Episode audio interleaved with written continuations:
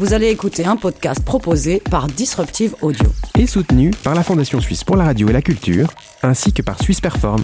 Mais avant, un petit mot sur le sponsoring qui nous permet de rémunérer nos créatrices et créateurs de contenu. En devenant sponsor, vous pourriez remplacer mon message par le vôtre. Cette année, chez Disruptive, 5 nouveaux podcasts débarqueront dans vos oreilles. Ne tardez pas, disruptive.audio slash sponsoring. Eh ouais, Crois-tu en la destinée, Néo? Euh, non. Et pourquoi Euh, je sais pas. Enfin, parce que j'aime pas l'idée d'être, euh, de pas être aux commandes de ma vie, je pense. Bien sûr, et je suis fait pour te comprendre. Il te faudra prendre un risque ce soir si tu veux découvrir ce qu'est la matrice, tu devras l'explorer par toi-même. Ah, non. Choisis la pilule bleue et tout s'arrête. Après, tu pourras faire de beaux rêves si c'est ce que tu veux. Oui, bah je vais prendre celle-là. ouais. Euh, Choisis la pilule rouge et tu restes au pays des merveilles et on descend avec le lapin blanc au fond du gouffre. Non, non, non, non. euh, je vais prendre la pilule T'es bleue. en train de prendre la pilule bleue, Néo, là la pilule rouge, on suit le lapin blanc dans la matrice. Non, mais franchement, la bleue, moi, ça me va. Le confort, la stabilité. euh, je- Oh mais tu vas la prendre cette pilule rouge Oh, mais ça me fatigue euh, Déjà d'aller me faire griller le cul en enfer pour combattre des machines en sautant sur des murs, et en plus, faudra faire un remake 20 ans plus tard. Tu Non, vas ça va. prendre Non, cette je- pilule putain, rouge Va-t'en, va-t'en, Pas Nico, que- fous-moi la allez, paix. pas Je ne vais pas question. prendre ta pilule de merde Ça résonne, proposé par Nicolas Dimeo, Sébastien Dupéret, Denise Tripalo, Jérôme Viguet, Daniel Vuata et Émilie Blazer.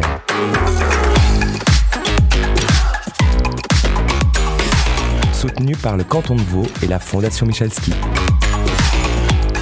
Et bonjour les auditrices et les auditeurs, bonjour les amis Salut, Et bienvenue au sein de l'agence Tourisque du podcast. Vous l'avez entendu, on n'est pas toutes et tous prêts à prendre des risques, mais avec nous, on a quand même un invité qui sait voler. Et ça, c'est une grosse prise de risque. Ah, tu l'as dit Sébastien, il s'agit de Geoffrey Tridondani qui fait régulièrement du saut en wingsuit depuis des avions à plus de 4000 mètres d'altitude. Autant dire qu'on aura l'air de petits zizi du risque aujourd'hui. Oui, parle pour toi.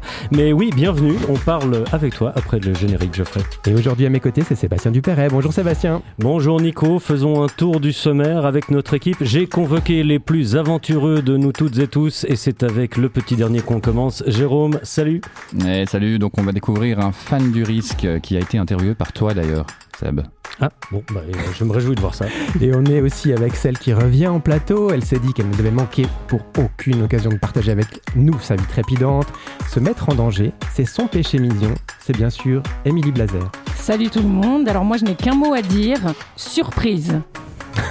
Alors lui, par contre, il ne vit mais plus rien d'original depuis qu'il a des gamins. Il a des gamins depuis un moment déjà. Autant dire qu'aujourd'hui, Monsieur Plan Plan est avec nous. C'est bien sûr Daniel Vuata. C'est tellement vrai, salut. Ben moi, je, je me suis intéressé à cette balance, cette fameuse balance bénéfice-risque. Et puis j'ai essayé de savoir ce qui se cachait un petit peu là derrière.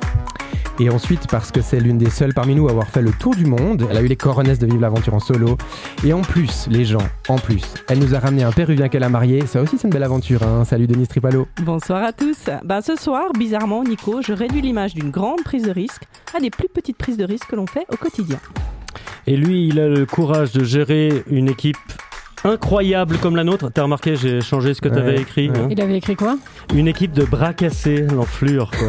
On est un peu des bras cassés quand même. Non, non, mais c'est très affectueux. Ah Bon, alors, pour mon- montrer mon affection, on va fêter deux anniversaires aujourd'hui, celui d'Émilie et de Sébastien. Bon anniversaire Bon Ah, anniversaire. Je vous ai préparé un jeu sur le risque pour gagner votre part de gâteau et ça sera filmé sur nos réseaux. Et justement, il nous manquait encore un, vous l'avez entendu, c'est son ami ce soir. Sa plus grosse aventure, ça a été de se taper les 1572 pages de guerre et paix en une soirée. Salut Sébastien Dupéret. Oui, et moi je vais vous parler de un de mes héros personnels, un homme qui, contrairement à moi, a tout risqué dans sa vie. Parfait, sautons ensemble depuis l'avion de Sarrazone pour l'épisode 5 de la saison 3.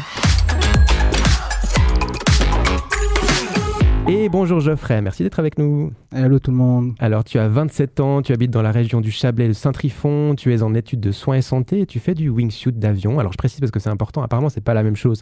Le wingsuit d'avion et le base jump. hein. Euh, tu viens d'une école de parachutisme professionnel, Flying Devil, qui nous a mis en contact d'ailleurs, merci à eux. Euh, on a plusieurs questions pour toi, mais tout d'abord est-ce que tu peux nous expliquer la différence justement entre le wingsuit d'avion et le base jump, car apparemment c'est la même combinaison, n'est-ce pas? Alors oui, il y a les mêmes combinaisons qui sont pratiquées tant pour l'avion que pour le base jump. Mais hum, il y a plusieurs points qui diffèrent. Bah, déjà que le base jump c'est du saut de falaise. Le wingsuit que je pratique c'est celui d'avion. le matériel est différent.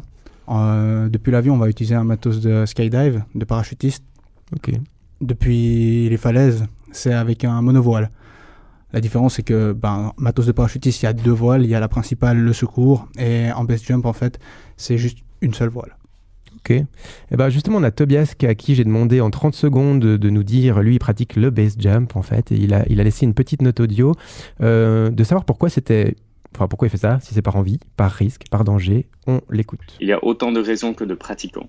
Euh, Pour le grand public, se jeter dans le vide est quelque chose de très déstabilisant, à juste titre. Avec de nombreux médias qui relaient chaque accident, il est effectivement difficile de défaire cette étiquette de sport euh, peuplé d'inconscients. Cependant, avec de solides connaissances en parachutisme d'avion effectuées chez Flying Devil AB pour ma part, d'une approche respectueuse et progressive de l'activité, avec un accompagnement d'un mentor ou d'une école, il est possible de pratiquer avec une marge de risque qui reste acceptable. Donc il dit ceci par message, oui c'est dangereux, mais comme de nombreuses activités, alpinisme, grimpe, plongée, canyoning, enfin etc. Mais bah, apparemment on peut y aller par étapes, mais toi Geoffrey, t'es encore dans l'avion, Euh, tu te vois passer aux falaises à l'occasion? Alors oui, un jour, bah, ça me tente, bien sûr. Mais hum, moi, comme je l'ai appris, c'est chaque chose en son temps. Et surtout, si vous voulez vous y mettre, il faut pouvoir prendre le temps d'apprendre et surtout, en fait, ben, de, hum, pouvoir l'entraîner. C'est pas vous avez appris à plier, vous avez votre matériel, vous allez vous, jeter de la falaise. Ça, c'est clairement possible, hein, pas de souci. Mais c'est pas sûr que vous le fassiez un deuxième. Ouais, Mais tu, tu disais avant que pour sauter des falaises, t'as un seul parachute et pour sauter de l'avion, t'en as deux ou c'est l'inverse? Non, t'en as pas deux en fait. T'as, hum, Enfin, Il y en a où il n'y a le- pas de secours, quoi. c'est ça? Voilà, exactement. Dans... c'est lequel?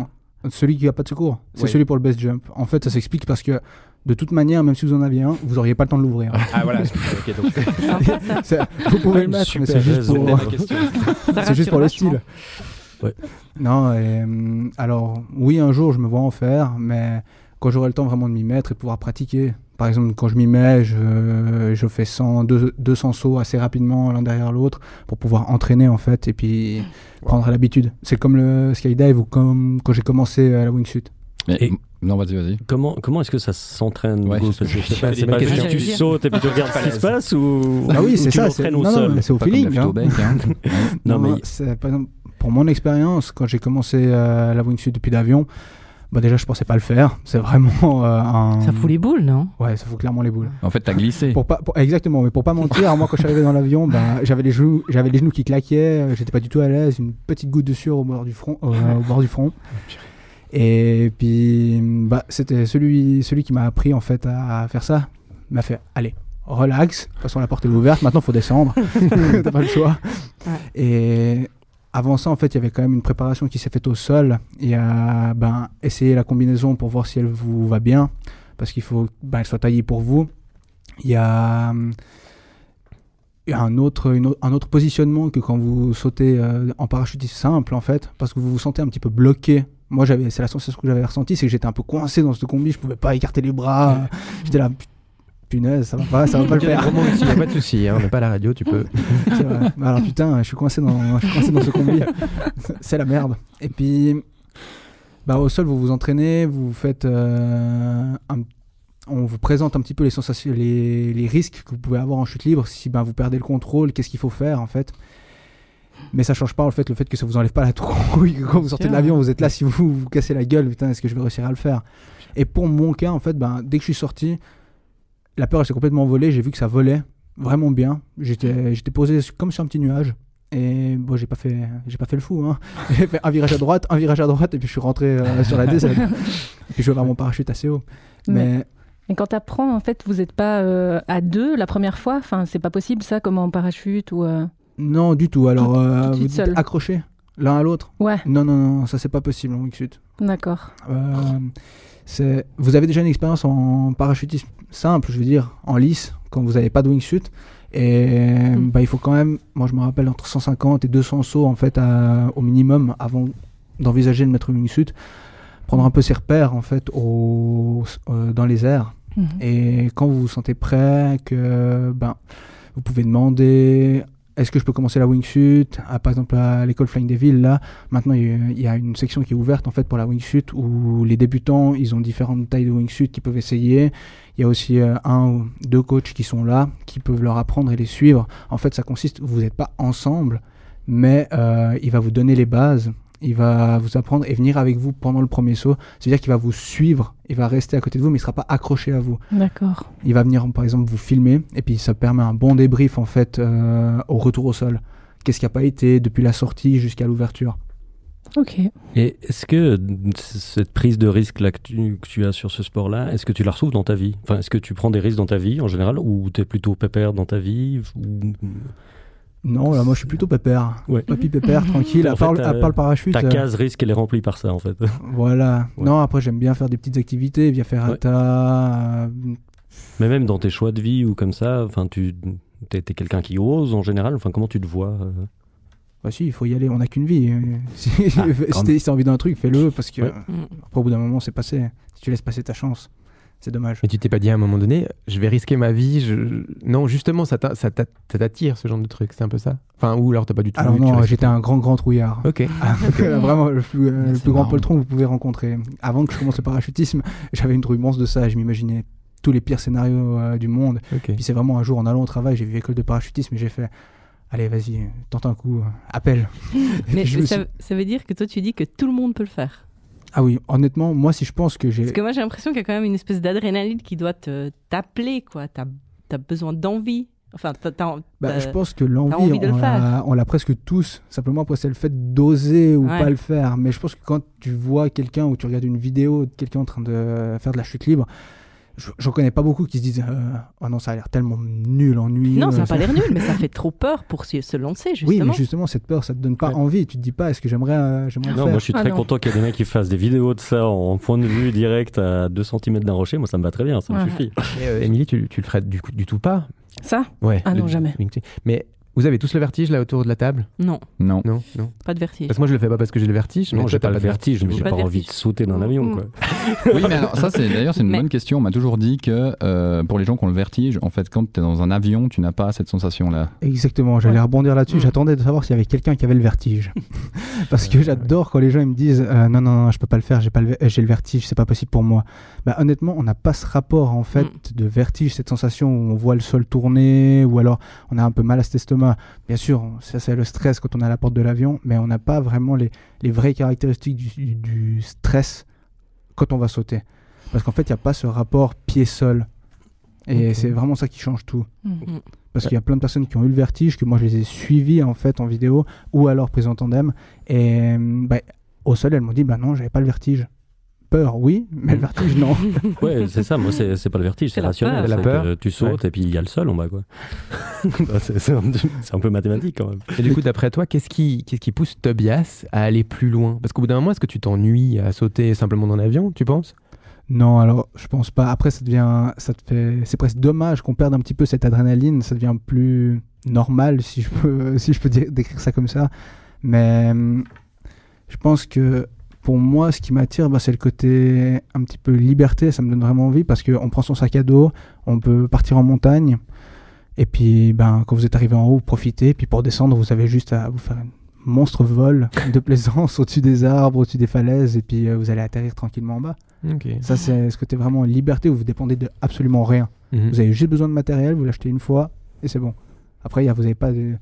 Hmm. Vous n'avez pas de conditions, ok, il faut que je prenne l'avion, euh, j'ai besoin de quelque chose vraiment de mécanique. Ouais. Les conditions requises et c'est tout. Mais tu dois quand même un peu connaître la météo, non? Tu peux pas aller par n'importe quel temps. Non, bah, honnêtement, j'éviterais euh, d'aller euh, sous un temps de grêle Ouais, ou monstre sauvage avec du des- feu. des Il y a quand même des. C'est la Oui. prochaine étape du risque, ça, tiens. Avec un grand vent, retrouves en Belgique. Il y a l'orage, mais j'y vais. Est-ce que c'est que de la chute libre? Bon, en avion, j'aime- oui, euh, c'est que de la, de la chute libre, mais est-ce que tu peux. Enfin, c'est peut-être une question bête, mais. Remonter. Ouais, Est-ce que, tu, en ouais, est-ce que tu peux voyager un peu comme les, les, hum, ceux qui font du, euh, du parapente, ouais, c'est ça. Mhm. Est-ce que tu peux voyager d'un endroit à l'autre ou c'est vraiment. Alors, C'est non. c'est un peu plus court quand même? Non, non, non, on va vraiment faire que descendre. Mais par contre, ça va donner un temps de vol tellement supplémentaire. faut penser qu'un saut en parachute, c'est environ une minute. Mhm. Un vol en wingsuit, moi, mon plus long, ça a été 3,40. 3 minutes 40, euh, 3 minutes 50. Ah ouais. Un peu moins, non, pas 3,50, mais voilà, dans ces eaux-là. Et vraiment, c'est c'est une autre dimension, en fait. C'est plus du tout du parachutisme. C'est juste le, le sac à dos que vous avez, que vous portez. Le parachute, le parachute que vous portez, c'est c'est le même que quand vous sautez en lice. Mais pas du tout le- la même dimension quand vous chutez. Parce que là, vous allez avancer, vous pouvez. euh, et souvent, la question que les gens me posent, c'est est-ce que tu peux remonter euh, Mhm. Ouais. Alors, Mhm. Tu peux remonter, mais il faut d'abord perdre quand même pas mal de- d'altitude. Mais Ouais. tu peux vraiment, en fait, avoir cette, cette vision de la wingsuit qui passe et qui va vraiment remonter euh, dans, je pense, les meilleurs. Ils peuvent remonter 100 mètres, voire même plus. Est-ce que c'est, est-ce que c'est, alors je vais faire une question de boomer, mais est-ce que c'est un truc de jeune où il y a des vieux quand même? Enfin, comme nous, quoi, des, des- des plus vieux que toi, du coup, 10 ans, quoi, facile. Il y a tous les Ah âges. non, tous les âges. Ok. Ouais. Pas de crise cardiaque. Pas du tout, non. Puis d'ailleurs, c'est souvent eux qui mettent un, peu la misère. Ok. Est-ce qu'il faut un, un gros physique pour, euh, pour faire ça? Je me dis, on doit tellement encaisser et si, je sais pas, t'as un bras lâche, tu, tu, tu, Un bras lâche. tu pars, rien, tu vois, tu pars en vrille et voilà. Alors, en, en base jump, euh, je pense déjà avec le, avec le stress et l'adrénaline, je pense que tu as assez de patates pour tenir le vol, je pense. Mais non, moi j'ai vu un- de tous les gabarits, vraiment faire. Parce que moi d'avion, des fois, c'est vraiment posé sur un nuage. Des fois, j'ai juste envie de me faire un petit vol tranquille en fin de journée. C'est, je me mets sur le dos ou alors sur le ventre, je laisse les bras derrière et puis tu, tu voles, tu es vraiment sur un coussin. Ouais, c'est trippant. Émilie, encore une question, c'est ça? Euh, oui, je me demande, je je peux encore poser une question. Je peux te Euh, lever la main, je me dis. Euh, ah non, non, Comme à l'école. je me grattais. Euh, Comme à l'école, quoi. par, par rapport à, moi je me, je me posais la question par rapport à ta famille, à tes proches, comment ils, comment ils réagissent par rapport à ça? Parce que c'est quand même euh, hyper flippant, quoi. Alors, la première fois que j'ai dit que je voulais faire ça, ils ont déjà tout de suite associé ça au base jump déjà. C'était là, mais t'es malade, euh, d'aller faire ça du caillou, euh, tu vas te prendre un rocher. Et puis, ben, après, je leur ai déjà expliqué en fait euh, que je faisais ça depuis l'avion, que honnêtement, il n'y a rien autour, à moins que vous ayez un pote avec vous ou plusieurs potes, vous avez rien. Vous êtes seul au monde, mais c'est pas plus mal. Et par contre, c'était une grosse source d'angoisse, euh, soit ben, pour ma famille, ma mère, ma soeur ou euh, ma copine, c'était vraiment mais tu fais attention, hein, euh, Mhm. tu fais gaffe, hein, parce que ce serait con que tu. À part ma petite soeur qui fait Ah, dommage, pas péter le champagne aujourd'hui. Mais je pense qu'il y a un truc que tu as dit euh, un peu rapidement au début, c'est les médias qui ont, qui ont retracé une image assez... euh, tout le monde se tue, un sur quatre euh, en décède, je sais quoi, et je pense que c'est ça qui fait un peu peur euh, à des gens comme nous qui, qui connaissons pas grand-chose à ce sport. Quoi. ben, avant, en fait, c'était vraiment. En tout cas, moi, j'en entendais pas trop parler hein, jusqu'à quelques années en arrière. Puis c'est vrai que les seules fois qu'on en entendait parler, c'était Mm. Ah, un mort, un euh, voilà, un, un- un fou qui a sauté d'une falaise et puis euh, qui s'est craché. On entendait que ça. Mais ça se pratique depuis bien des années. Mm. Moi, les premiers, en tout cas, que je connais, ils font ça depuis plus de 25 ans. Mm. Euh, ils ont ils ont jamais rien eu, ils se sont pas fait mal. Et c'est ouais, c'est justement parce qu'il y a un manque de médiatisation peut-être ou qu'il y a justement une médiatisation Scandale, ouais. négative Mhm. seulement Mhm. euh, par Mhm. rapport à ça qui fait que les gens ont un regard euh, de peur et euh, d'hésitation en fait. Ok. Donc on a parlé un peu d'adrénaline, de tout ça. Ça va se retrouver dans vos sujets à vous, très chers, ici autour de la table. Et puis Geoffrey, maintenant, tu participes comme tu veux à tous les sujets qui vont venir. On reviendra bien sûr sur plein de questions, je pense, au niveau du sport extrême et tout ça. Mais on, on va, on va avancer. Oui, et ça fait longtemps euh, qu'on l'attendait. Émilie s'est fait désirer en platant. La voici pour notre plus grand plaisir. Émilie Blazer. Voilà, alors Nico m'a mise en premier. Donc euh, aujourd'hui, vu le thème de cet épisode, ben, j'ai décidé de ne pas me cacher, de ne pas me défiler, de me montrer au grand jour, d'oser prendre un vrai risque, Nico, parce que si c'est pas maintenant, eh bien ça sera quand? Donc je tiens à préciser que normalement dans ce podcast, Nico est au courant de l'angle que chacun et chacune d'entre nous va prendre. Euh, on s'en parle, on valide en amont, c'est important hein, pour des questions de construction de l'épisode notamment. Et d'ailleurs moi, à la base, ben, j'avais prévu de parler des montagnes russes, du risque et du danger contrôlé. Mm. Mais là, non. Donc, non seulement je vais prendre un risque, mais j'espère que Nico, là, toi aussi, tu ressens pleinement ce risque. Ça va? Non, je suis sûr, tu vas me faire un truc. C'est pas possible, quoi. Vas-y, vas-y. Alors, peut-être que vous l'avez remarqué, mais depuis le début de ce podcast, que je sois en live ou en enregistré, en ce moment c'était beaucoup plus en enregistré. Je tiens donc à, à vous dire en passant que je suis très heureuse d'être à nouveau parmi vous en chair et en os. Donc, depuis le début de notre aventure, ça résonne. Souvent, pour parler de moi, eh bien, je me base toujours sur un autre média. La plupart du temps, euh, j'amène des textes que je partage avec vous, ou alors des, des reportages que j'ai vus et que j'ai aimés, qui résonnent en moi, qui doivent dire d'une certaine manière quelque chose de la personne que je suis. J'interviens rarement de manière frontale. Pourquoi? Par pudeur, sans doute, euh, mon intimité ne regarde que moi. Pourquoi je la partagerais avec euh, les quelques centaines de milliers de personnes qui nous suivent et nous écoutent? Que dis-je? Les millions d'auditeurs et d'auditrices? Par protection, peut-être. Par euh, réflexe professionnel, je suis comédienne, donc au final, euh, si je fais du théâtre et que je me mets dans la peau d'une ou d'un autre, eh bien c'est pas pour rien, non? Parler de soi à travers les mots d'un ou d'une autre et laisser l'imaginaire du public faire son chemin et créer du lien avec l'acteur ou l'actrice qu'il a devant lui. Par peur, peur de faire une psychanalyse en ligne, d'en d'en dire trop, que, ça se retourne contre moi, que ça fâche les proches qui m'écoutent, que ça altère nos, nos relations en quelque sorte. Parler de soi, ça c'est un vrai risque. Mais, mais vraiment, sans détour, euh, sans se cacher derrière des banalités, euh, sans se juger, euh, avec ses mots et pas ceux d'un ou d'une autre. Par où on commence? Qu'est-ce qu'on dit de soi? Comment on se présente? Comment on trie les informations qui nous caractérisent?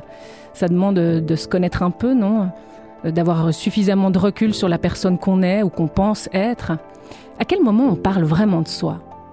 Dans quelle situation Avec qui et, pourquoi Allez, je peux pas m'en empêcher, je vous laisse quand même avec les mots d'un autre, un monsieur de 89 ans que j'ai rencontré dans le cadre d'un spectacle la saison dernière à Genève, un projet qu'on a monté avec le collectif sur un malentendu et qui s'appelait L'extraordinaire. Donc je cite ce monsieur. J'ai quelques copains que je voyais régulièrement avant le Covid, des vieux copains d'enfance. Je leur posais souvent la question, au fond, qu'est-ce qui se passe dans ta vie? Parle-moi de toi. Pas de tes idées, pas de la politique, pas de la finance, pas de la société en général, mais de toi. Ben non, il me disait, écoute, ça te regarde pas. Et parfois, j'ai eu l'impression que vraiment, ils vivaient des tensions, des difficultés avec leurs épouses en particulier, dont ils ne voulaient pas me parler. Mais c'est ça qui m'aurait intéressé. Pas par curiosité, mais pour essayer de les faire parler d'eux, de manière à ce qu'ils se dégagent un peu de ce qui leur pèse. Parce qu'ils n'ont personne à qui parler, sinon un psy encore. Le contact humain, à ce niveau-là, je trouve ça passionnant. Mais dans les journaux, je le vois pas. Et même dans ma relation privée, il faut arriver à un degré de confiance suffisant pour que la personne qui vous parle, elle se sente la liberté de vous dire ce qui lui tient à cœur. Voilà. J'ai flippé tout du long. Je croyais que tu allais me demander de parler de toi ou de, de, de moi dans un truc que je dirais pas. Merci Non, beaucoup. voilà. Bravo. Vous prenez des risques en parlant de vous. À qui? Bon, moi, je remarque surtout qu'Amélie, elle, a- elle nous a embrouillé. Elle a dit qu'elle allait parler d'elle. En fait, elle a parlé du fait qu'elle parlait pas d'elle. Mais, Mais t'as ouvert un peu la porte et tout là. Un petit Ouais, peu quand ouais, même, ouais, c'est un petit vrai. peu. Pris des Ouais, risques, c'est cool. Ah, la futée. C'est super. Vous parlez de vous à tout le monde, Denise? À qui? Je crois que je suis assez transparente. Je Ouais. parle de beaucoup de choses de, de ma vie, de ce que je fais, de mes expériences, et peut-être des choses qui me tracassent un petit peu moins. Mais sinon, sur un peu le quotidien, oui, assez transparente, je crois. Ok, Geoffrey, notre invité, du coup, est-ce que ça, le fait de faire un truc extrême comme ça, ça te fait voir d'autres choses un peu plus, de façon plus légère, donc du coup, tu t'en fous, tu parles de toi, t'as plus de peur, plus rien, ça change quelque chose? Euh, pas du tout, non. non, non, euh, pour moi, le para, c'est le para. Et puis, euh, par contre, dans mon quotidien, c'est les banalités, euh, je suis totalement ouvert. Et puis, il y a deux, trois trucs où j'avoue que je suis un peu plus euh, Réservé. privé, voilà, réservé, exactement. Pudique. exactement. En fait, c'est un peu comme tu as raconté avant. Je dis beaucoup de mots pour embrouiller les gens. Ce jours. et qu'au final, ils perdent le fil. Et puis, comme ça. C'était quoi la question déjà? Exactement. Mais est-ce que, tu, est-ce que tu te parles à toi-même quand tu sautes, quand tu es en l'air par exemple? Est-ce que tu as des dialogues avec toi-même? Alors non, j'ai pas encore euh, ce genre de pensée, ni de dialogue. Par contre, ça m'arrive quand je me dis, quand il m'arrive une merde. S'il m'arrive une merde, je me dis ah Mhm. putain, qu'est-ce que tu ferais? Euh, Vas-y, est-ce que je libère, je libère pas Allez, non, j'essaye encore quand même de Ouais. d'arranger le truc. Parce que ce que tu disais, Émilie, moi je trouvais, enfin ce que disait ton- aussi ton, ton monsieur que tu as cité, Mhm. euh, c'était très juste qu'on. Enfin, moi j'ai découvert ça aussi en parlant à des amis et des amis euh, de moi. C'est là où tu apprends à te construire un peu en disant. euh, Enfin, tant que tu parles pas aux autres de toi et que tu t'ouvres pas, c'est super difficile de, de te connaître vraiment, j'ai l'impression. C'est que c'est une- c'est un peu une banalité, mais c'est c'est surtout dans le rapport aux autres. Et un peu dans, ça dépend ce qu'on fait, mais je pensais à l'écriture que, bah, du coup, que moi je pratique, ça ressemble peut-être un peu à- au jeu pour ça. C'est un mélange bizarre parce qu'à la fois on se révèle beaucoup en écrivant, puis à la fois on joue sans arrêt avec la fiction, puis des fois on se brouille soi-même. Enfin, il y a des fois où j'ai l'impression que je dis que je suis tel ou tel à quelqu'un, puis le lendemain je pourrais dire autre chose à quelqu'un, et ça serait assez valable au fond aussi. Ce côté euh, qu'on pourrait dire caméléon de l'extérieur, mais moi j'ai l'impression d'être toutes ces personnes à la fois. C'est assez dur de dire t'es qui toi en fait, au fond vraiment quand t'enlèves toutes les corses comme ça. Ouais, bien sûr. Mais c'est un peu juste quand même. Enfin, t'es pas la même personne quand tu vas travailler, t'es quand même pas la même Mhm. personne quand t'es avec tes copains, avec tes parents, avec ton conjoint. Je trouve qu'il y a quand même des facettes dans chacun. Donc c'est bien, tu dis. Oui, on je a pense le droit. que c'est bien, J'ai le droit d'avoir des. Sois rassuré. Non, mais je pense le droit. qu'effectivement, on, est, on a plein de facettes différentes que tu découvres euh, suivant les relations que tu as avec les gens. Et puis sur le, le fait aussi que c'est les autres euh, qui, qui t'apprennent aussi ou qui ou c'est par s'ouvrir aux autres. Il y a, il y a une, citation de Pink Floyd, pour une fois, grand philosophe euh, Roger Waters, euh, qui dit euh, Par hasard, deux regards se croisent dans la rue euh, et je suis toi et ce que je vois, c'est moi. Et je trouvais que voilà, ça me rappelait ça un petit peu. Et là, si on n'était pas en direct, tu mettrais du Pink Floyd. Et Ouais, y aurait ça. On peut toujours. Allez, allons y va. Et bam, la Suzanne est tombée dessus. Bon, ben merci, Émilie, pour tout ça. Et ça fait longtemps qu'on l'a. que Non, pas du tout. Ça fait pas longtemps qu'on l'attendait, parce que ça, j'ai déjà dit. Est toujours là. Je suis nul Je peux aujourd'hui. le refaire si tu veux. hein. Bon, c'est son anniversaire aujourd'hui, pile. Et ce qui t'a inspiré, je crois, justement pour ta chronique, eh ben, c'est ça. Sébastien Dupéret, Oui, effectivement, je vais vous parler de, mon héros, hein, mon héros personnel, un certain Antoine de Tounens. Tounens. Alors, comment le décrire hein? Grand, beau, barbu, né un 12 mai, un peu mégalo sur les bords, on pourrait croire que c'est moi. Mais lui, c'est en 1825 qu'il est né en Dordogne. Alors, sa famille est bourgeoise, il a une enfance sans histoire, il passe son bac, il achète une charge d'avoué, enfin juriste quoi, à Périgueux en 1851. Il a donc 26 ans, une situation confortable et il a tout pour finir sa vie tranquille en notable de province. Pas un mec qui risque beaucoup, on dirait. Mais cette vie justement lui semble trop ennuyeuse. Il rêve de gloire et de redonner à la France des territoires qui compenseraient la perte de la Louisiane et du Canada après la guerre de Sept Ans. Alors à force de rêverie et de lecture d'Atlas, il décide, depuis Périgueux, de devenir roi d'Araucanie et de Patagonie, deux territoires de l'extrême sud de l'Amérique que le Chili et l'Argentine disputent aux populations locales, les Mapuches. Attends, quoi? Roi de Patagonie? Et d'Araucanie, oui. Mais, pourquoi? Il, a, un lien avec ces régions Non, non, non, pas du tout, non. Il faut vouloir, parce que c'est c'est vraiment pas des régions charmantes, quoi. Entre la jungle, les côtes battues par les vents, 2000 km de cordillère des Andes, des déserts, sans parler des populations locales, plus ou moins en conflit avec leurs voisins, faut vraiment pas avoir froid aux yeux. Je sais pas, moi j'aurais choisi les Bahamas, tant qu'à être droit d'un truc. hein. Mais comme je l'ai dit, moi j'ai pas vraiment le goût du risque. Mais bon, mais ça a été plus loin que ça? Alors oui, carrément. oui. En 1857, il vend sa charge d'avoué, contracte un emprunt et tente de convaincre des connaissances de la viabilité de son projet. Il embarque à Southampton et arrive au Chili le 22 août 1858.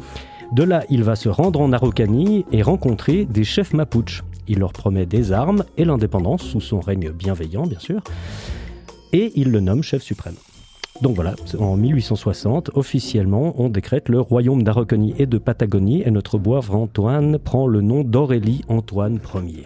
Ça a pas dû plaire au Chili, non? Non, ça, le- ça les a pas fait marrer, d'autant que la blague commençait à être un petit peu sérieuse puisqu'ils étaient plus ou moins en guerre avec ces tribus. En 1862, il est donc arrêté, renvoyé en France et jugé fou au moment des fêtes. Oui, parce que ça va peut-être vous surprendre, mais l'ami Antoine, il a les fils qui se touchent un peu. hein. Si le projet en soi ne vous suffisait pas pour le décréter, il faut savoir qu'il avait aussi deux ministres complètement imaginaires dont il a inventé le nom à partir de villages de sa région d'origine. Il continuera d'ailleurs à débloquer sévère en France, montant une petite cour de gens mi-moqueurs, mi-intéressés par d'éventuels bénéfices. Il organisera encore beaucoup d'expéditions vers son royaume, nommant au passage un capitaine de bateau amiral de la flotte royale de Patagonie. Mais il est à chaque fois renvoyé en France où il finira sa vie ruiné et malade. Comme quoi, croire en ses rêves, c'est bien, mais si vous vous retrouvez à faire un conseil des ministres imaginaire au milieu de la jungle, c'est que vous êtes allé trop loin. Ça existe toujours son royaume? Oui, la charge de roi de Patagonie s'est transmise et le souverain actuel, c'est Frédéric Lutz, un héraldiste, fan de monarchie. Il est donc le chef de ce gouvernement en exil et il ne revendique pas de territoire pour lui-même, mais il se bat pour la reconnaissance et la défense des populations mapuches, notamment au travers d'une ONG. Frédéric Ier, donc, aurait d'ailleurs déclaré La raison d'être de la maison d'Araucanie et de Patagonie, c'est la défense des mapuches. S'ils n'étaient pas au cœur de notre combat, nous serions une bande de guignols qui jouent à la monarchie. Mais, mais alors, qu'est-ce qui te plaît tant que ça dans cette, euh, dans cette histoire? Mais en fait, cette histoire, je l'ai découvert euh, dans Moi, Antoine de Tounens, roi de Patagonie, de Pierre Raspail. Alors, je suis fasciné par ce personnage. Il faut savoir que moi, j'ai jamais pris de risque dans ma vie. hein. En 40 ans, j'ai bougé de Vevey à Lausanne, 20 kills, quoi. Alors, forcément, un mec qui s'autoproclame roi d'un bled, qu'il a jamais vu à l'autre bout du monde, qui y va et qui a tellement de suite dans les idées qu'il finit par épuiser la patience du Chili et de l'Argentine, c'est- moi, ça m'émeut. Il y a quelque chose de magique dans cette histoire, euh, tout plaquer, conquérir son propre royaume, que ce soit son royaume intérieur ou le royaume, euh, un royaume physique. Et puis est-ce qu'on n'a pas envie tous d'être roi ou reine d'un bled hein? Et Si oui, ce serait où pour vous? Émilie, reine d'un bled. Oh là là là là. Non, non, non, non, jamais. Reine de quelque chose quand même. Euh, reine, euh, reine de ton cœur, Nico. Euh, avec le- avec euh, la chronique que j'ai faite, j'espère. oui, oui, c'était très Euh, non, non, non. Et Mister, quelque chose, toi? Non, enfin. on peut- Mais moi, je, vois- Mister. je vois bien la, la Patagonie et tout, je veux bien, un peu y aller, tout ça, mais euh, pas pour être roi par contre, tu vois. Il y a déjà Florent Pagny. Ouais, c'est- clair. C'est clair. Plus pour longtemps. bah, j'ai failli Ah, la faire, tu non, vois, mais et puis je me non. suis dit que c'était pas. Oui, mais la couronne rentre bien maintenant. Oh. Arrêtez. Il y, a- il y a une espèce d'entonnoir des blagues en fait. Quand Daniel Oui. pense que c'est inadéquat, c'est sur moi que ça retombe. toujours après. Merci, ça prise de risque maximale sur les blagues, c'est toujours ça. Ça, ça, là, je prends des risques. Ça vole haut. Ouais. D'avoir une île, quelque chose à vous, non? Moi, j'aimerais bien avoir une île, euh, roi d'une île. Je sais pas, enfin, peut-être pas roi. T'aimerais avoir une île Une île, ouais. Ok. Déserte avec personne. Ah, Même- Mais est-ce que même tu as pas besoin d'être souverain C'est Ouais. Non, j'ai pas besoin d'être C'est souverain. ça en fait. Oui, c'est vrai. T'es sur peux ton avoir île. un pro- une propriété à toi, mais la posséder aux yeux des autres, c'est ça en fait la question. Ah, bah, Bon. Par contre, il y a un, un truc que je relève dans ce que tu disais, c'est euh, prendre le risque de, de partir. Enfin, tu disais que voilà, toi, entre Vevey et, et- et Lausanne, Ouais. Ah, ça c'est quand même quelque chose de de ouais de changer sa vie, de partir, de, de tout quitter, d'aller ailleurs, même si on se dit qu'on peut toujours revenir. Enfin, euh, ouais. Enfin, moi, ça me parle. J'ai hésité à parler de ça euh, Hmm. euh, au départ. euh, je sais pas si vous vous êtes euh, euh, parti, vous avez fait. C'est quand même euh, ouais, Non, jeune. moi, ou- moi, j'ai j'ai des les parties de la de QI, c'est au milieu, entre Vevey et Lausanne. c'est à peu près le max que je puisse faire. Quoi. Toi, t'es parti de la chaux de fond. Moi, je suis partie de Chaux-de-Fonds, j'ai fait une grosse partie de la Suisse romande avec Fribourg, le Valais et puis maintenant Morges. Mais c'est- c'est- c'est Finir à Morges. hein. Mhm. Attends, attends. J'adore, j'adore. Il y, a- il y a un truc que j'ai pas compris. T'es parti du Valais pour aller à Morges Ouais, pourquoi j'ai- ouais, Exactement. C'était une vraie prise de risque. Alors, euh, Monstre prise de C'est même risque. de la ouais. folie. voilà, voilà, moi c'était ça. C'était pas prise de risque, là, il y avait un gros problème. Bon, maintenant qu'on vous a entendu les deux hein, qui, qui avaient vos anniversaires, et, et il va falloir que vous prouviez que vous pouvez gagner votre gâteau, en fait. hein. J'avais commandé un gâteau plutôt normal, mais en fait, j'ai fait une erreur dans la commande, donc vous aurez un spécial arc-en-ciel et licorne qui pète des feux d'artifice. Désolé. Moi, ça me plaît beaucoup. Et donc, pour le mériter, il va falloir plonger dans l'inconnu et prouver que vous en êtes digne. Le jeu du risque. Donc c'est une émission sur le risque aujourd'hui. Alors vous allez risquer votre main pour votre gâteau d'anniversaire. Vous avez devant vous deux boîtes et il faudra que vous retrouviez dans cette boîte une bougie d'anniversaire pour mériter euh, votre part de gâteau. Hein cette bougie, elle peut être n'importe où, n'est-ce pas? Oh non. Donc, vous n'avez pas le droit de regarder dedans à aucun moment. hein, et vous aurez 40 secondes. Et j'ouvre les boîtes là. Oh non. Ça, c'est Fort Boyard. Ça va être crade. Oh non, c'est pas de la bouffe pour chat. Il y, a- il y a une boîte pire que l'autre. Qui veut la pire? Oh Moi, bah, je- le garçon. Je prends la pire. ouais. Oh non, tout le monde tient une de ses têtes. Ok. Bouge-la pas trop parce que ça, ça peut. euh, C'est dit rien. Ça peut sortir. Ouais, il y a des trucs. Vous êtes prêts Oh non, mon Dieu. Vous avez maintenant 40 secondes pour trouver la bougie. Prêt Top.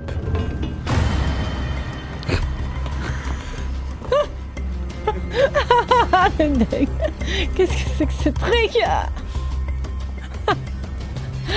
C'est vraiment Fort Sébastien a Boyard. l'air relativement, clair. relativement Fort motivé. Attends, mais il y a Sébastien. qu'un truc Sébastien n'a peur de rien. Ah, c'est bon, je l'ai Ah, Émilie, elle a la bougie. La clepsydre Ah oui, Ouais. Oh bravo c'est particulier comme. Tu fais rien du tout. La clé, la clé, la clé. T'as peur de rien, toi. sors, sors, Écrase pas clé, tout, là. Ah, il y a Sors Sors Seb Bravo. Remarquez que j'ai enlevé ma montre quand même parce que. Mais pas dedans, j'espère. Parce que, non. Qu'est-ce qu'il y avait pour vous dans ces boîtes? Ça sent le- Seb. hein. Oh non Heureusement qu'il Mais m'a oui. pas mis ça. Ah non, t'as- touché ça. Denise, elle en peut plus. horrible. Tu m'aurais fait ça, Nico. Moi, j'aurais Je pas sais, tu fait. m'aurais détesté. ouais. J'aurais eu ça. Courageux. hein. Non, je. Qu'est-ce que c'est que ça Alors, ce sont Ah, des verres de bois qui sont très propres. Avec, avec ces verres de bois, tu vas pêcher normalement des perchettes ou des perches. Hein, généralement. Brosse- une Ils sont brosse, vivants, effectivement. Une puis- brosse à chiottes, merci. euh. Et le reste, ça se, man- ça se mange si tu veux, Émilie, sur l'autre. Ah non, merci. Ça, ça Tu, sent- tu vas aller te laver les mains C'est quoi C'est de la gelée de coin ou... Ouais, d'ananas. ouais. Ah, C'est toi qui l'as faite, maison? Non, j'ai demandé. à- C'est toi qui l'as fait. Les verres aussi, c'est toi qui les as fait. ou- Du compost de ce matin. Voilà. Bon, merci, Ah. bravo. Donc, on va manger un petit gâteau en votre, euh, votre honneur après. Félicitations, on peut les applaudir quand même. Merci. Bravo Un gâteau vert. Tu peux me- m'enlever cette merde T'as senti que c'était ça Non. Ah, ça me dégoûte. Ça aurait été pire si j'avais vu. Ah oui, ah oui, Emily Ouais. va se laver les mains vite fait. Si ça, si ça passe ou pas la blague, hein, c'est peut-être un peu euh, limite, mais tu lui mets pas dans le casque, après tu lui fais dans deux minutes. Non, non, je suis pas d'accord. Elle va Non, péter non. un câble. De- de- Ah, de- d'accord. Elle va voir un verre d'oreille. Non mais tu lui mets pas, Non, tu non, lui il mets faut- pas. Ah. Chut, chut, chut, elle arrive. Chut, elle arrive. Moi je dis la prise de risque, c'est qu'il y en a un qui le mange. Oh non Vas-y, plus commence. Seulement, avec du mescal. Moi, Ça devient Colanta. Eh bien voilà la seule qui suit réellement l'art de... Bon, moi, je- Il est un petit peu déstabilisé. Eh bien, Il fait genre, voilà non, la- mais la brosse à chiottes, Tu me dis, tu me dis bien. si je sature. Bon, voilà la seule qui suit réellement l'arc dramatique de notre podcast, à savoir de parler de sujets à travers notre génération. On écoute Denise Tripalo. Denise Tripalo. Alors, prendre des risques, c'est agir en espérant un résultat bien précis qui est de réussir un certain exploit. Bon, prendre des risques nous fait sortir de notre zone de confort. Prendre des risques nous fait nous mettre en danger et ça fait peur. Prendre des risques, c'est oser. J'ai pas ta feuille. Va chercher ma Je disais donc, prendre des risques, c'est oser. Mais vous serez tous d'accord de dire qu'on avance dans la vie. Faire une expérience une toute première fois rend cette expérience plus facile la fois d'après et encore plus accessible la fois d'après, etc., etc. Vous avez compris le raisonnement. Ce qui finalement m'amène à dire que la prise de risque va être différente pour chacun d'entre nous parce qu'elle est 1. dépendante des envies, des besoins et des objectifs de chacun, 2.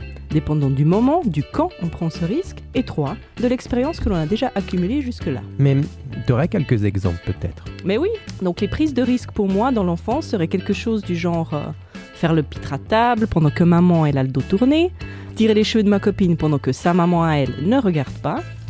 Dans l'adolescence, une prise de risque serait quelque chose du genre euh, sortir en cachette parce qu'on a été puni, voler vite fait un bijou chez Downtown, ou regarder sourire ou pire, aller parler à un garçon qu'on aime bien. Et puis début de vie active, on est jeune adulte, prendre un risque va être essayer un sport extrême parce qu'on se croit tout puissant, ou encore demander une augmentation sans grande argumentation. D'accord, je valide. Et du coup, dans notre cas, nous trentenaires, bien ancrés dans la vie active, en couple, ménage, mariés avec ou sans enfants. Bah Nico, dans cette étape-là de la vie, j'ai quand même l'impression que les règles du jeu ont changé un petit peu. Parce que dans certaines choses un petit peu rigolotes, prendre un risque, c'est déjà euh, ne pas aller au sport durant trois semaines. On peut pas se le permettre. Faire la bringue deux jours de suite, on peut pas se le permettre non plus. Et dans les thématiques un petit peu plus sérieuses, ben, prendre un risque, ça va être euh, se décider pour un congé sabbatique ou changer de job pour des raisons éthiques, par exemple. Parce que plus ancré dans une certaine routine de vie, on va considérer qu'on se met en danger en changeant des habitudes qui fonctionnent. En résumé, tu dirais quoi, toi, alors? Bah, je dirais que les envies et les priorités dans la vie changent à, me- à mesure que l'on avance sur notre chemin. C'est propre à chacun, hein, donc je fais pas forcément une corrélation stricte avec un âge, mais je lis quand même les prises de risque avec les étapes de la vie dans lesquelles on se trouve. Donc oui, à mesure que le temps passe, les prises de risque laissent plus de place à la réflexion et la sagesse, au lieu de l'intensité et l'impulsivité. Un peu comme nous finalement, êtres humains, qui avançons dans l'âge. Et vous, vous en pensez quoi? Vous êtes assagi dans vos prises de risque Ah, quelle bonne question. Oui. Ah, tu m'as fait un regard de un regard. séduction, là. Vas-y. Non, mais je suis d'accord avec toi, Denis, que c'est relatif. A- J'avais regardé un truc un peu sur les, les différents types de risques qui existent. T'as le risque, le risque statistique, puis tu as vraiment le risque perçu aussi, qui est vraiment du coup quelque chose qui est propre à chacun, à chacune. Alors évidemment, faire du base jump ou wingsuit, c'est quand même un peu plus risqué que, je sais pas, faire de la cuisine. Mais il y a quand même, voilà, chacun a sa prise de risque perso. Puis moi, j'ai remarqué ça aussi un peu dans, dans mon quotidien, parce que exemple, je me trouve relativement euh, ancré, euh, assez euh, pépère et tranquille. Et puis pour certaines personnes que j'essaie de vivre, par exemple, de l'écriture, c'est waouh, t'as fait, t'as osé, faire un truc que j'ai jamais osé. Moi, j'ai un métier, je suis salarié, jamais je quitte. Enfin, c'est fou ce que tu fais. Ou alors, par exemple, je sais pas, faire trois enfants à tout hasard aussi. Les gens se disent, Oh, comment tu fais? C'est- Puis moi, j'ai l'impression que c'est super normal et que ça me, voilà, que je trouve pas ça complètement fou. Donc ouais, je, je suis d'accord avec toi pour dire que c'est euh, c'est très relatif. Puis ça m'a fait penser à un autre truc quand tu disais que c'est au cours de la vie qu'on remarque un petit peu voilà les prises de risque. C'est vrai que parfois euh, des gros gros, on a l'impression de faire un, de prendre un gros virage, donc de prendre un gros risque dans nos vies. Puis après, on le regarde un petit peu quelques années plus tard. Puis ça a l'air d'être assez logique en fait. Mhm. Qu'on on a été amené à faire quelque chose parce que voilà, c'était c'est un peu cette vision comme ça après coup qu'on peut avoir. Donc au final, euh, est-ce qu'un vrai risque c'est forcément une rupture? Pas forcément en fait. C'est peut-être juste qu'on le perçoit sur le moment comme ça. Je sais pas, déjà l'impression ça. Je sais pas comment ça fait mais- Non, je réfléchissais comment Moi, on c'est- mais un peu ça qui m'a fait euh, écrire ce sujet parce que j'avais l'impression que quand j'étais plus petite, c'était- enfin plus jeune, on va dire, c'était très difficile de faire des choses, d'oser, etc. Puis aujourd'hui, c'est des choses, si je regarde en arrière, je les ferais vachement plus facilement. Et c'est un peu ça que je me suis dit. J'évolue dans l'âge, j'ai plus d'expérience, donc Mhm. bah, je connais plus de choses, donc je prends moins de risques parce que je suis beaucoup plus à Jusqu'à ce que l'aise. connaîtra bientôt Seb la crise de la quarantaine. Voilà. Tu peux tout péter et là, c'est la grosse prise de risque normalement. Ah ouais, moi, je, l'ai eu- je suis précoce, je l'ai eu à 25 ans, la crise de la quarantaine. moi. Et qu'est-ce que t'as fait qui était super risqué du coup à 25 ans? Bah, il est parti à Vevey. Non, je je sais pas. justement en vieillissant que les risques, je vais les prendre, mais je vais les prendre de manière euh, petit à petit. Je, je suis pas trop. euh, des fois, les gens justement qui sur un coup de tête changent tout. Oui. Et des fois, en fait, c'est vraiment pas pour les bonnes raisons. Euh, par contre, de faire une, une étape, en fait, de commencer à tourner, puis après, en fait, tu laisses le virage se faire et ça se fait un peu tout seul. Et moi, je suis assez partisan de ça. Mhm. De me dire, ok, je vais lancer juste la machine pour commencer à tourner et après, euh, les choses se feront. Tu mesures le risque, quoi. Et notre Ouais, invité, alors, ouais. quand, Ouais. euh, quand toi, tu as vu commencer à, justement ce sport extrême, tu avais juste vu une affiche, c'est ça que tu disais? Donc, c'était même pas une. Ouais, non, alors pour commencer, euh, bah, j'ai pas commencé avec la wingsuit, mais c'était à chaque fois j'allais au boulot et puis euh, je passais euh, devant en fait euh, Flying Devil, il y a une énorme bulle et puis c'est marqué école de parachutisme. Ok, ouais. Puis moi j'étais là, mais, mais ose un coup, vas-y, euh, t'as la trouille, mais vas-y. Courageux, mais pas trop non plus. J'ai quand même dû appeler euh, mon meilleur pote, j'ai fait, Eh, j'ai une petite activité pour nous là, sans être trop précis. Je vais le chercher, on est arrivé devant, devant, de- devant chez Flying Devil. Et là, il m'a fait Va te faire voir, jamais je ferai ça. j'étais là, mais oui, ça va être marrant. Et puis moi, j'étais là, s'il le fait pas, je le fais pas, c'est pas possible. On est arrivé bah, justement à la DER parce que j'avais téléphoné le jour même. Puis moi, je m'attendais à avoir un rendez-vous sur les prochaines semaines, un truc comme ça. tu vois, vraiment pour me dire, ok, non, je le fais pas en fait. Et puis on m'a pas laissé le choix. C'était, ah ouais, il y a de la place aujourd'hui, euh, passez en fin de journée. J'étais là, euh, euh, ok, d'accord. Ouais. Et puis bah, j'y suis Voilà. allé et c'était vraiment super bien, super bonne ambiance. On a attendu euh, assez longtemps, mais c'était cool. Et pour une petite prise de risque, juste avant en fait que ce soit notre tour, il y avait un truc qu'on connaissait pas. Il y a quelqu'un qui a fait une réserve en fait, puis envoyé un parachute tomber au loin. Tout le monde qui regardait comme ça, regardez où il atterrit. Hein. Puis on était là, mais c'est salaud parce que où il atterrit, ouais, vous irez le ramasser après. C'était là, what the... Et puis en fait, non, c'est après qu'on nous avait justement bien expliqué parce qu'on a vu qu'on avait était devenu blanc, pâle, que c'était juste une voile qui tombait, puis que des gens allaient la chercher en fait. Et que le gars, en fait, il était en sécurité, puis il avait déjà posé. et après, comme par hasard, c'était notre tour. on était là. Mais bon, d'accord. Mais d'ailleurs, euh, vu que c'est un, un- un sport un poil plus dangereux quand même que je sais pas le mini golf ou comme ça, est-ce qu'ils te font ils te font signer euh, ils te font signer quelque chose quand même dans l'école quand tu tu, tu, tu, sais pas, tu signes quelque chose qui dit que tu es d'accord de prendre un certain nombre de risques. euh, D'éventuellement décéder.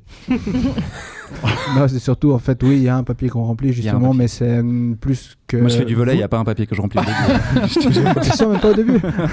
non, c'est- en fait, c'est même pas pour euh, le, le sport en lui-même, c'est vraiment vous attester que bah, vous n'êtes pas sous alcool, ni euh, drogue, et des choses comme ça, en fait, qui pourraient amener un certain risque.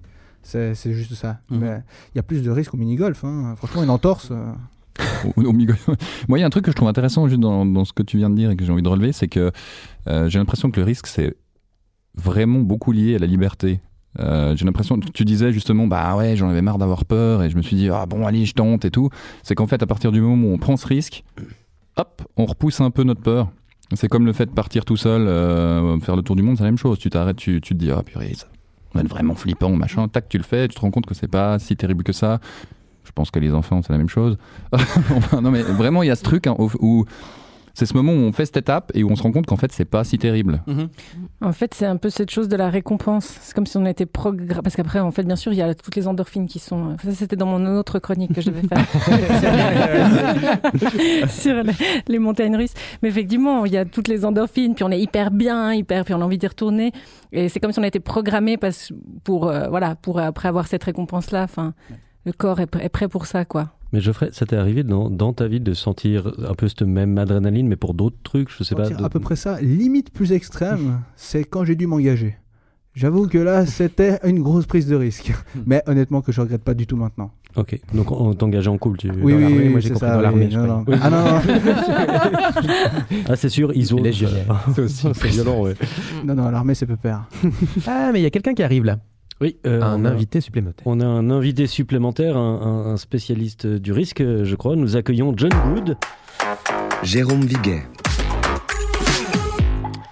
Oui, donc John Good, le risque, c'est toute votre vie, n'est-ce pas? Ouais, salut, ouais, c'est John Good. Euh, bah ouais, clairement, euh, on peut dire que le risque, euh, c'est toute ma vie, quoi. Oui, oui bah c'est ce que je viens de dire. Ouais, le risque immobilier, euh, le risque boursier, euh, le risque de déchirure ligamentaire, Oui, oui, euh, le, bah, le risque. quoi. le risque anticyclonique, Oui, le, le risque. le risque zéro. Ouais, bah ça va, on a compris. Eh non, piège Parce que le risque zéro, ça n'existe pas. Et surtout pas chez moi. Il est partout, le risque. Il est sous ma chaise. Il est dans les yeux d'une vieille. Il est dans les plumes d'un moineau. Il est même dans ce micro, je suis sûr.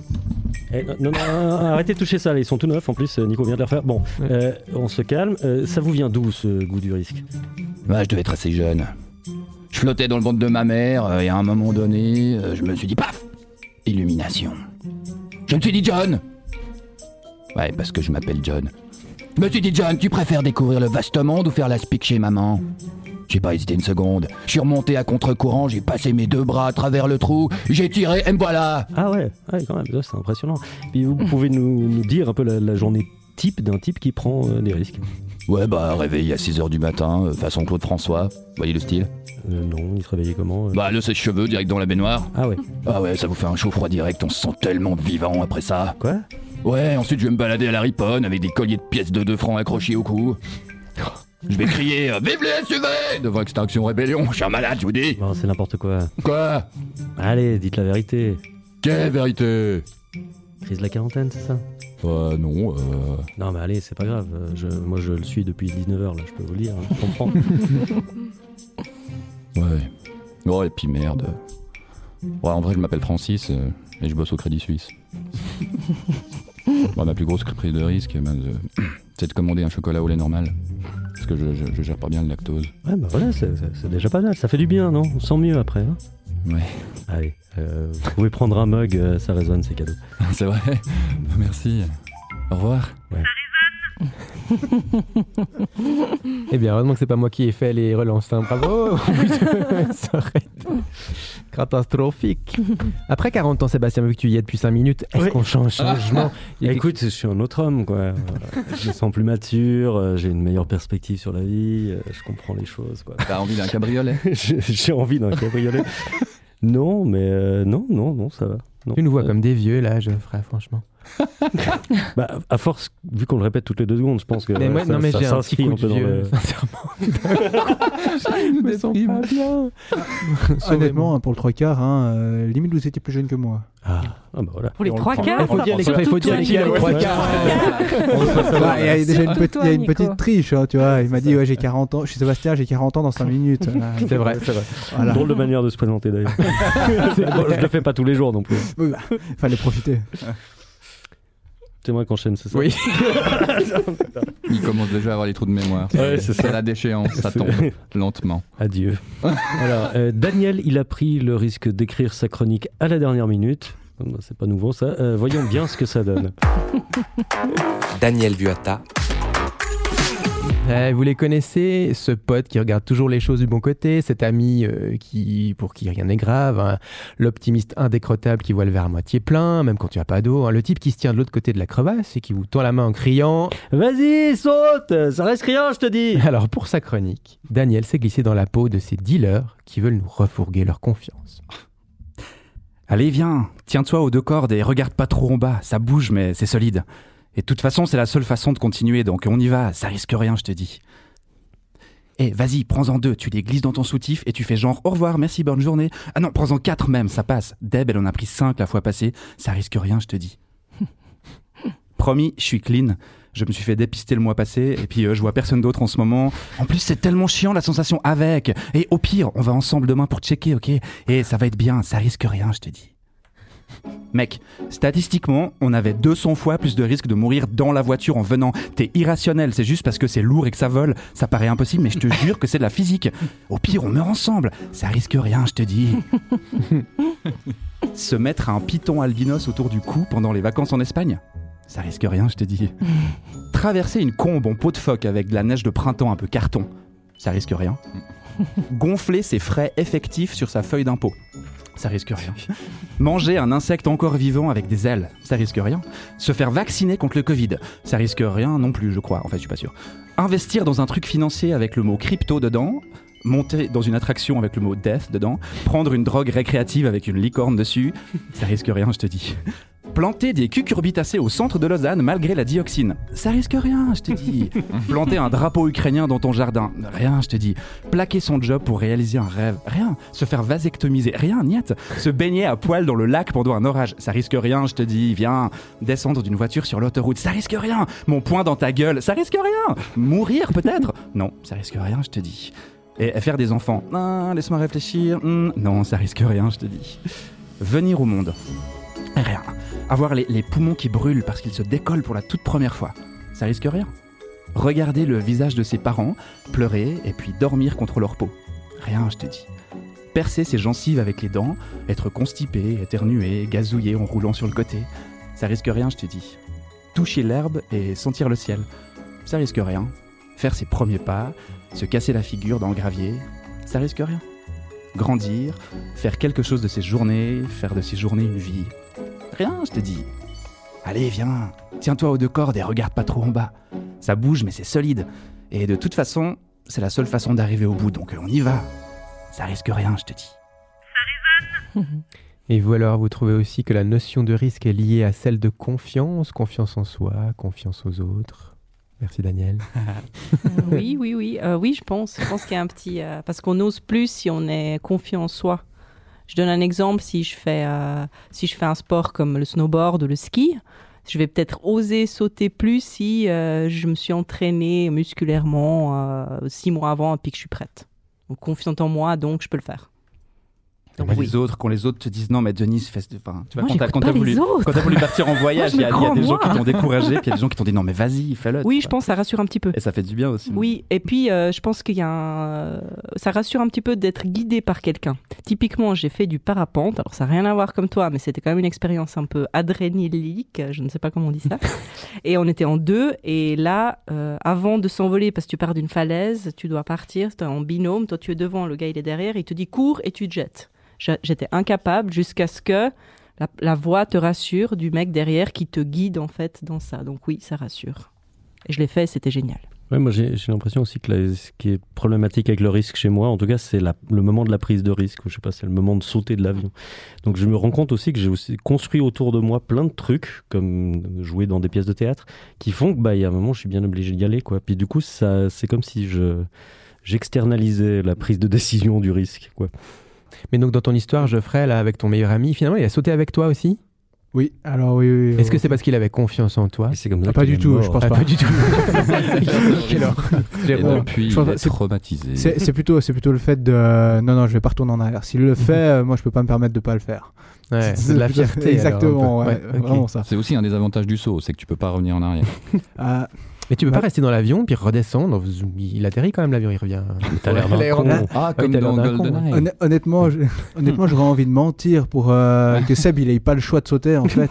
Ok. Mais oui, sur des personnes vraiment en fait qui sont pas bien, complètement. voilà, complètement tétanisées, Mhm. euh, il y a l'option de redescendre. Parce qu'on ne forcera jamais euh, quelqu'un qui est complètement paniqué et tétanisé à sauter de l'avion. Ouais. Par contre, c'est arrivé, moi, déjà... hmm, voilà, moi aussi je bégaye.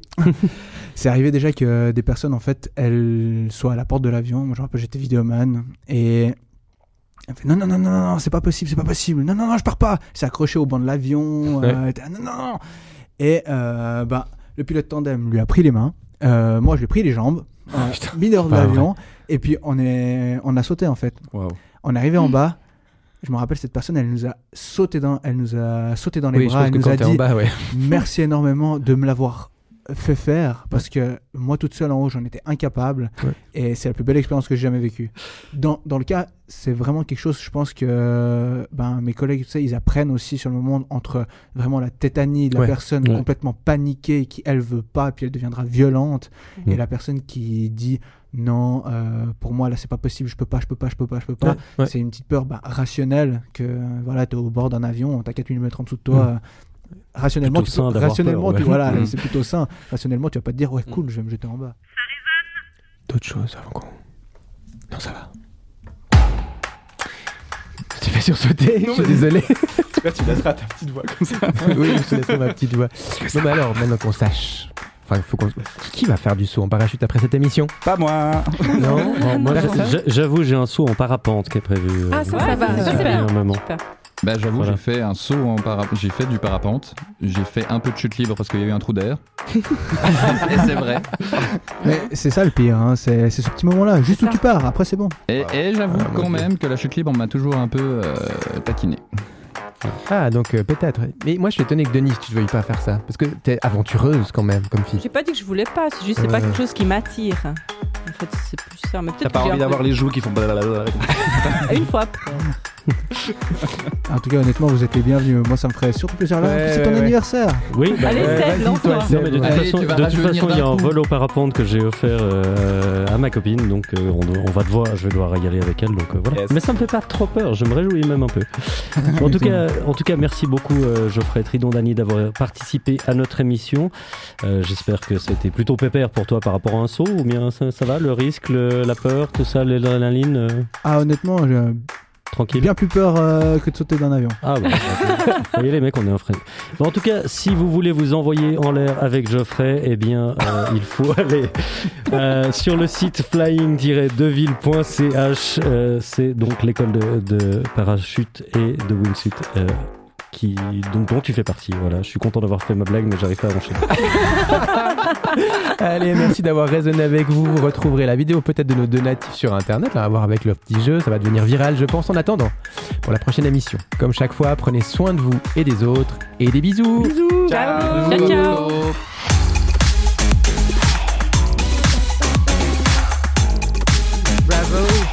Ça résonne, le podcast qui résonne, mais pas que.